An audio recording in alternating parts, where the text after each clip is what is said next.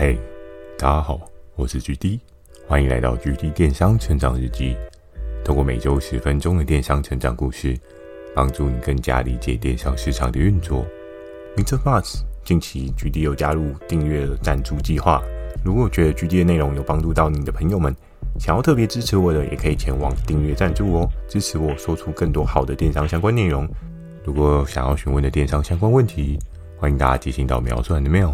或是可以在留言板留言给我。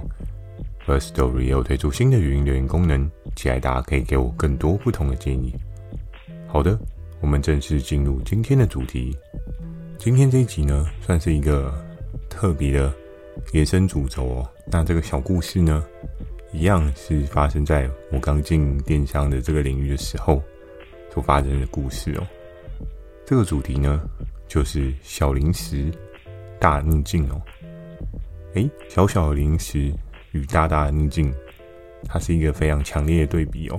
我们可以看到，从小到大，你可能会有不一样的零食习惯。在小时候婴儿的时候，你可能只能吃一些婴儿才能吃的小零嘴。我相信大家应该都有吃过小馒头吧，对不对？就是那一颗圆圆小小一颗白白的，这是我们小时候童年回忆的小零食。那到了你再长大一点，你的零食。可能会变成什么？像 GD 我呢，再更大一点，有印象的零食则会像是科学面。我还记得在那个时候真的很疯狂哦，我妈直接买一箱，呵 呵摆在家里让我们慢慢吃。在科学面之后呢，又有什么样的零食呢？可能就是会有各式各样所接触到不同异国风味的零食哦。像我们可能现在很常会看到乐事的洋芋片。又或者是小时候你可能会看过的乖乖，对不对？统一乖乖，不管是五香啊，还是椰子啊，还是后面有出一些特别版的巧克力啊，我们可以看到零食在我们生活周遭有大大小小不一样的改变。那这些零食呢，都有着它对应的市场。我们也可以看到，像是量贩店啊、大润发啊、全联啊、家乐福啊这一些量贩店。通常都一定会摆满很多很多零食哦。那小型超市，包含像 Seven，我们也可以看到各式各样的零食去做一些布局。为什么呢？因为零食对很多人来讲，它是一个诱因，是一个吸引力的存在哦。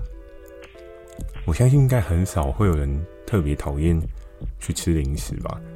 当然，可能有一些人正在努力的减肥瘦身。那对于零食的戒口这件事情呢，就是非常重要哦，也不是你讨厌它，只是你因为想要改变你的身形，你不能吃它，这是两个完全不一样的逻辑哦。好，那今天的这个小零食大逆境呢，我要讲的零食是什么样的零食呢？那这个零食在电商世界又有什么样不一样的发展呢？值得我们听到最后哦。在一开始呢，要跟大家聊到这个风好大，诶。什么风很大呢？我们都知道，在整个市场需求的演变之下，可能会因为很多的市场改变而有一些不一样的风格跟不一样的风潮哦。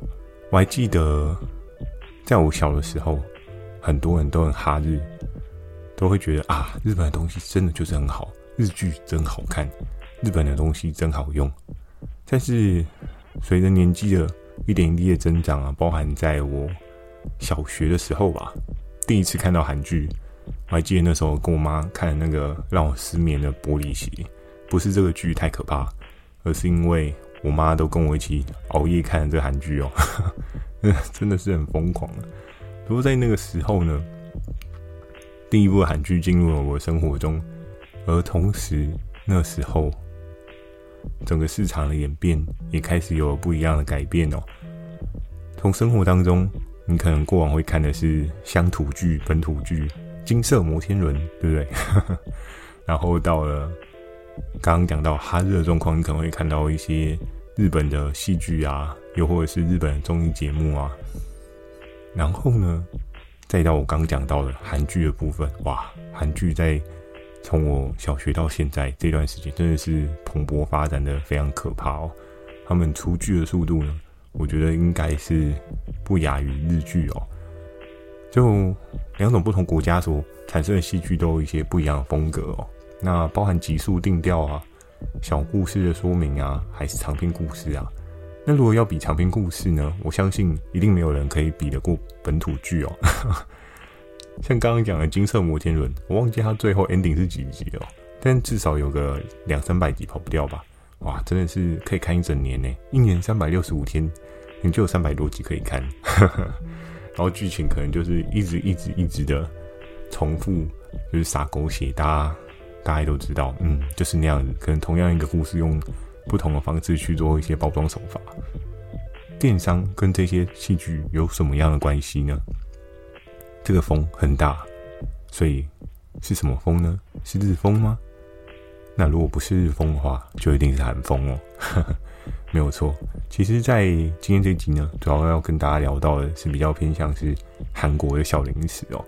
我们可以看到的是，在整个戏剧的蓬勃发展，它所衍生的状况会变成是：哎，人透过一个戏剧，然后看到对应的明星。又或者是看到对应的王美，诶，他在吃什么东西，我也好想要试试看。对，这是一个人的模仿效应哦。你可能会因为一个人手上他有了对应的东西，然后你没有看过，我好想试试看哦，他怎么吃起来看起来这么好吃？虽然往往你真正吃的时候，你会觉得，诶，这没有这么好吃啊，他骗我。可是这就是戏剧有魅力之处哦。当你看到这个故事编织的如此的让人。落泪，让人感动。可是，在整个故事的铺陈之下呢，它只要有对应的吃的东西啊，又或者是对应喝的东西啊，那你对这个故事当中的主人公有一定的想法，有一定的信任感，他手上所拿这瓶水，又或者是这包零食，都很有可能在你路过街边店啊，又或者是路过 Seven 啊、超商啊，就想，哎，这不就是？某个影剧里面，那个谁谁谁手上拿那包饼干吗？嘿，对，非常有趣的是，大家在看剧的时候，除了注意这一些故事情节以外，还会注意一些很特别的小细节。所以，当你在这件事情上面有共鸣之后呢，你就会开始觉得，哎，这个东西我应该要吃吃看。他每一集他都吃了这个饼干，他每一集他都一定要吃这个口香糖，他每一集一定都一定要喝这个水。那这个水感觉一定会有魔力，喝了会变帅，会变美这样子。所以在当时候呢，因为韩剧非常盛行哦，那也就衍生成韩国的零食，就变成是一个很强的未来趋势哦。而在我那时候刚进了这个游戏世界里面啊，我就开始有接触到之前跟我合作的那个合作伙伴，主要是做韩国美妆的。那在那个时候呢，他除了做韩国美妆，他还有做的是什么？他还有做的就是韩国零食哦。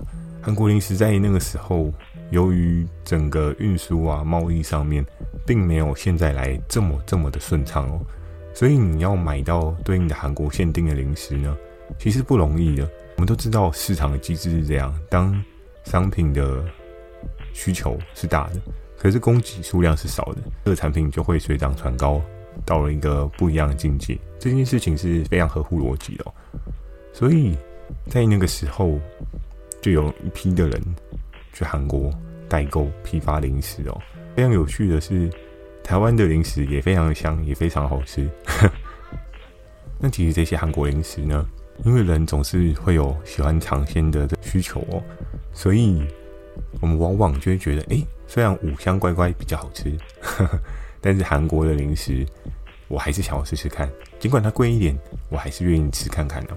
那在这个过程当中呢，就衍生了很多市场不一样的需求，因为各种戏剧的蓬勃发展呢，戏剧当中所推出的各式各样的零食，不管它是有意的还是无意的，这些零食呢，都能够大幅的带入你的脑袋思绪当中。你可能在电商的购买过程当中看到这东西，诶，这不是某部剧的什么什么什么。我还记得那时候，大家可能会有看过比较知名的《来自星星的你》嘛，对不对？从天降落的那个男人，哎，在那一部影剧当中就代言了很多的美妆啊，或者是有各式各样的零食啊，所以一部很热门、很让人感动的韩国戏剧，通常它背后带起来的整体的经济效益是非常大的。在那个时候呢，我觉得算是韩国戏剧更蓬勃发展的一个时间轴，因为我们可以看到有越来越多的韩国明星，越来越越来越有知名度哦，知名度越来越大呢，他们所拍的戏剧也会越来越多，所以戏剧一部又一部的推出，你会发现，哎，零食商也没有闲着呢，各式各样，赶快生产出一些不一样有噱头的饼干哦，这些饼干呢，透过不同的包装，又或者是营造上一个热卖品，去做一些微调，去做一些设定哦。他们在搭配整个戏剧上面的连锁效应，真的是非常厉害。所以在那个时候，能够看到的是有很多的韩国食品啊，像是零食啊，又像是泡面，真的越来越布满在台湾整个市场的需求当中哦。尤其在初始的时候，我记得我这个合作伙伴，他主要在做的，当然也有饼干类，可是他更 focus 在做的是什么？他在做的就是泡面类哦。我们都知道，像是韩国的拉面啊，有各式各样的版本。然后像也有很多人说，诶，韩国当地买的跟实际上台湾版的韩国拉面是不一样的。但这个泡面呢，因为它的版本也有各式各样不同的版本哦。有很辣的啊，有炸酱面啊，有比较甜的啊，各式各样的选择出来了。所以在当时候呢，选品对于我这合作伙伴就是一件非常重要的事情哦。他们也必须要非常的哈韩去跟风，了解到现在台湾市场上的人他到底很哈的是哪一部戏剧，那这部戏剧当中有的到底是什么东西哦。所以这个整个产业链是绑得非常的紧密且密实哦，就很像是一一条。非常精实的绳子一样哦。那这条绳子，当你抓得出对应的脉络，你就可以在这个市场上面有一个很好生存的状况。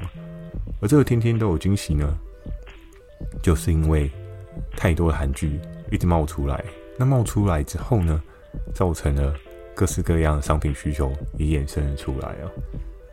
而在这个商品跟当时的市场轮廓呢，这一行好做吗？这一块，我觉得后面如果我有机会去邀请到我当时的那合作伙伴来做一些分享的话，可以再跟大家做一些分享。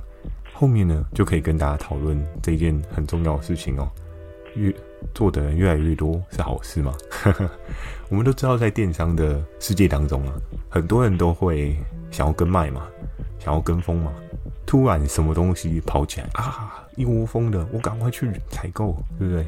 然后赶快来卖这个东西，就像是口罩啊，跟干净洗手的那一波，疯狂的哇！全世界，嗯，讲全世界有点太夸张，全台湾的工厂应该都接电话接到手软吧？因为物以稀为贵啊，很多人都没有货啊，那你就会看到工厂的订单应该是无无与伦比的在喷发哦。呵呵在当时候，甚至你还必须要挑选客户哦。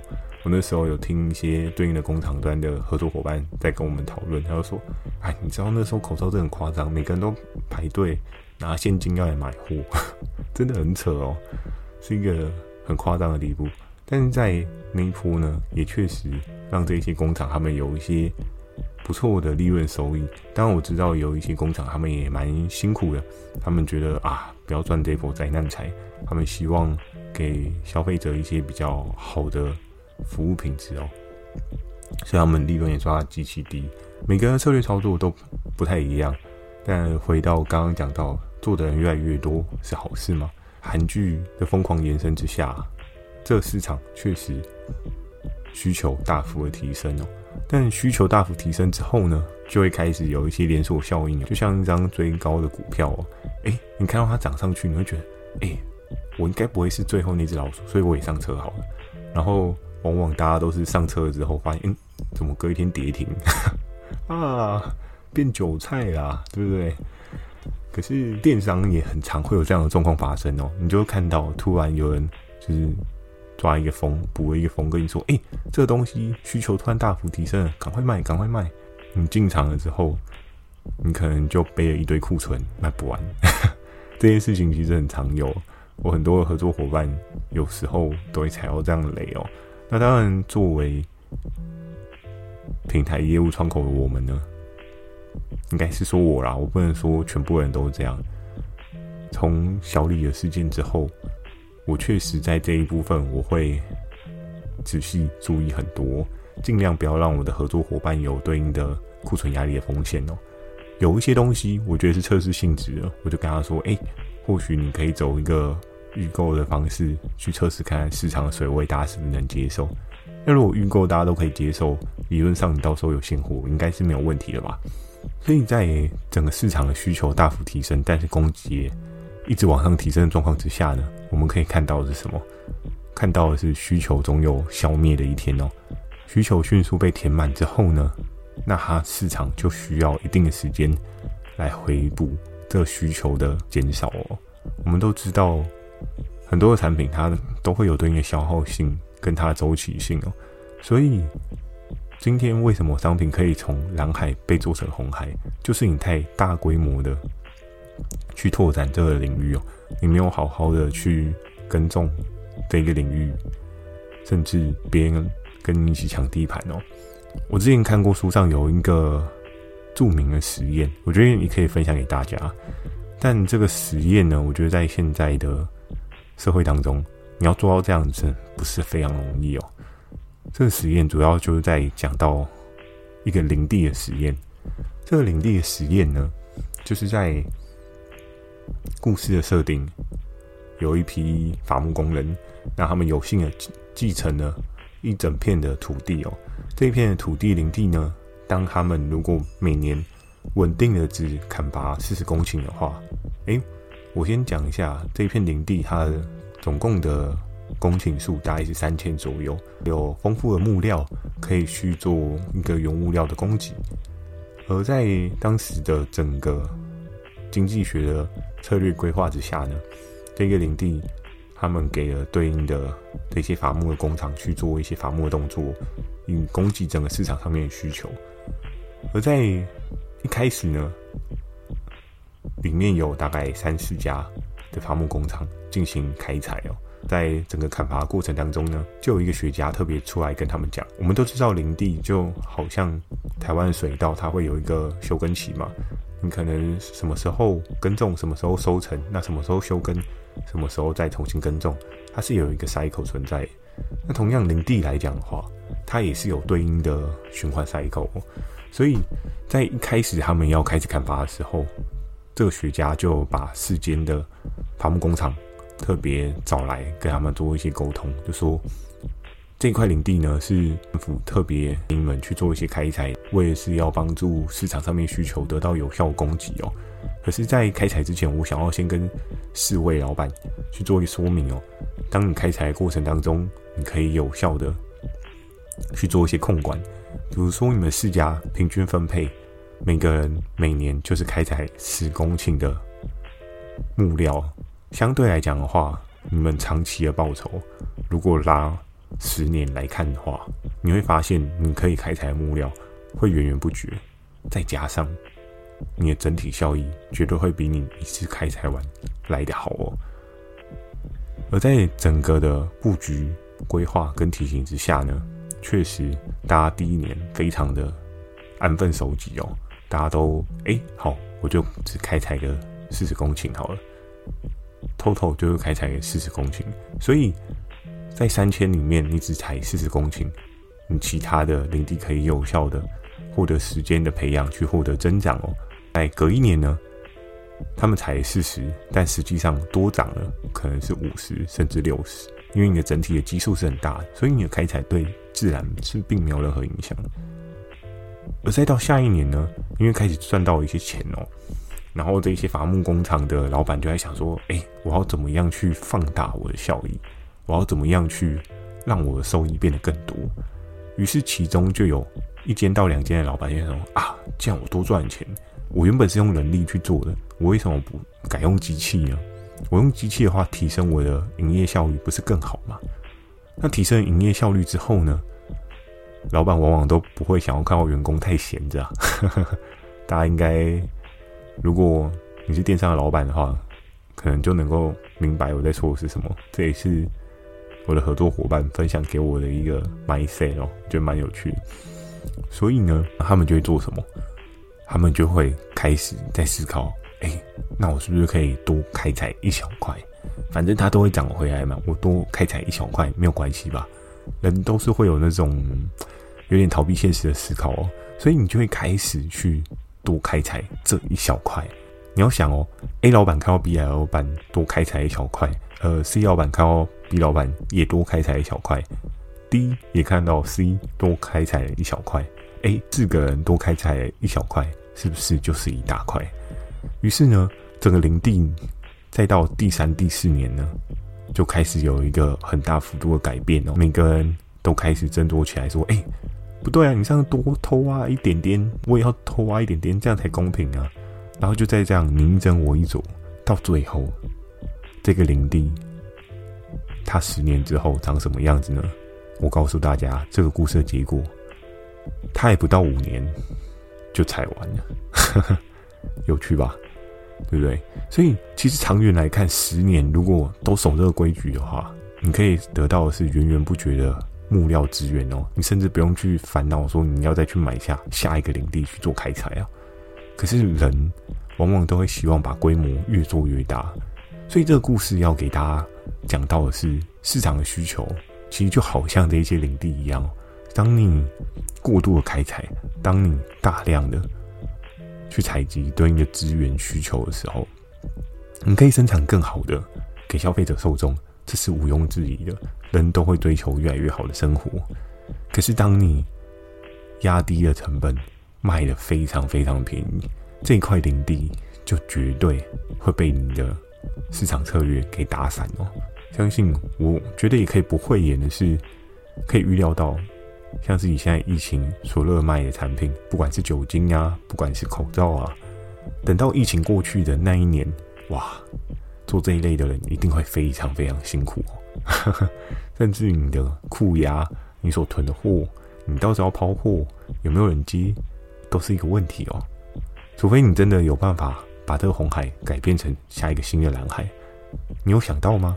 举例，我是已经想到了，可是我相信应该会有很多人没有办法想出一个变通的方式，最后就会卡在这个需求过低的状况之下，你必须要能够挨得住这低空高飞的状态哦。所以有时候真的当市场需求大量喷发的时候，不要太过高兴，不要太急着跳上船哦，因为跳上船之后呢，你所要面对风险绝对会超乎你的想象哦。当然，你可以比人家快，你可以比人家有效率的去开采，这没有错，没有问题。可是，如果今天当这个东西你可以稳稳、安定的有一个市场上面的销售水位，你可以慢慢的吞噬这个需求的时候。又何尝不是另外一个更好的选择呢？对？大家都可以获得很好的商品品质，那你也可以获得对应很好的商品利润。有办法做一单赚五百块，何必去做一单只赚十块的生意呢？这样讲是有点浮夸啦，对不对？但是我觉得做电商真的，你要做长做久，有时候不是疯狂出货，不是疯狂的标订单，你就一定是。王者有时候对于需求这件事情，应该要好好的审视把玩，好好的去思考，怎么样才能像那个学家讲的，哎，这块林地我把它耕种到十年，我可以获得整体的效益。好，假设十年之后我获得的是六千万好了，但你有没有想过的是，这四家的伐木工厂的老板，他如果五年之内开采剩多少？我相信搞不好连一千万都没有。因为市场需求过度的消耗之下呢，你的库压、你的库存也必须要做一些出清的动作。那这样你就只能贱卖你的产品，这个产品在市场上面价格水位就只会变烂而已。变烂的状况之下呢，你赚不到钱，库存也卡着，你的压力也会越来越大。那你就会一直一直想要把它赔钱卖掉。可是赔钱卖掉，真的对你来讲是最好的选择吗？就很像一个股票理论哦，很多人进了股票市场之后，都求的是啊，我不要赔钱就好。那你当初干嘛投资呢？对不对？同样的电商市场也是一样的概念呢、你既然进场只求不赔钱就好，那你当初为什么要进入这个市场呢？应该要想的是，我要怎么样把这些东西变成可以赚钱的？我要怎么样放大这些东西的价值效益哦？当你如果能够抓得出对应这个轮廓呢，我相信在电商也会活得又长又久哦。好的，今天的这一集分享呢，简单的跟大家分享到这边。一个不小心，我快要讲了三十分钟，每次的十分钟好像都是一个魔戒一样，对不对？就没办法打破，不好意思，我比较搞维一点哦。那你喜欢今天的内容，也请帮我点个五颗星。如果有想要询问电商相关问题，也欢迎大家寄信到描述栏的 mail，或是可以在留言板留言给我。First Story 又推出新的语音留言功能，期待大家可以给我更多不同的建议。好，那今天这一集问题呢，就是一个非常生活化的问题哦。嗯，人生的第一包韩国零食是什么？嗯，我觉得这个应该是蛮有共鸣的哦。每个人还是大家其实都不记得自己吃的第一包韩国零食是什么。韩国零食、韩国泡面都可以，我觉得可以让大家有一些不一样的回忆。这个问题应该是蛮有发挥的，欢迎大家在留言板或是可以用语音留言分享给我。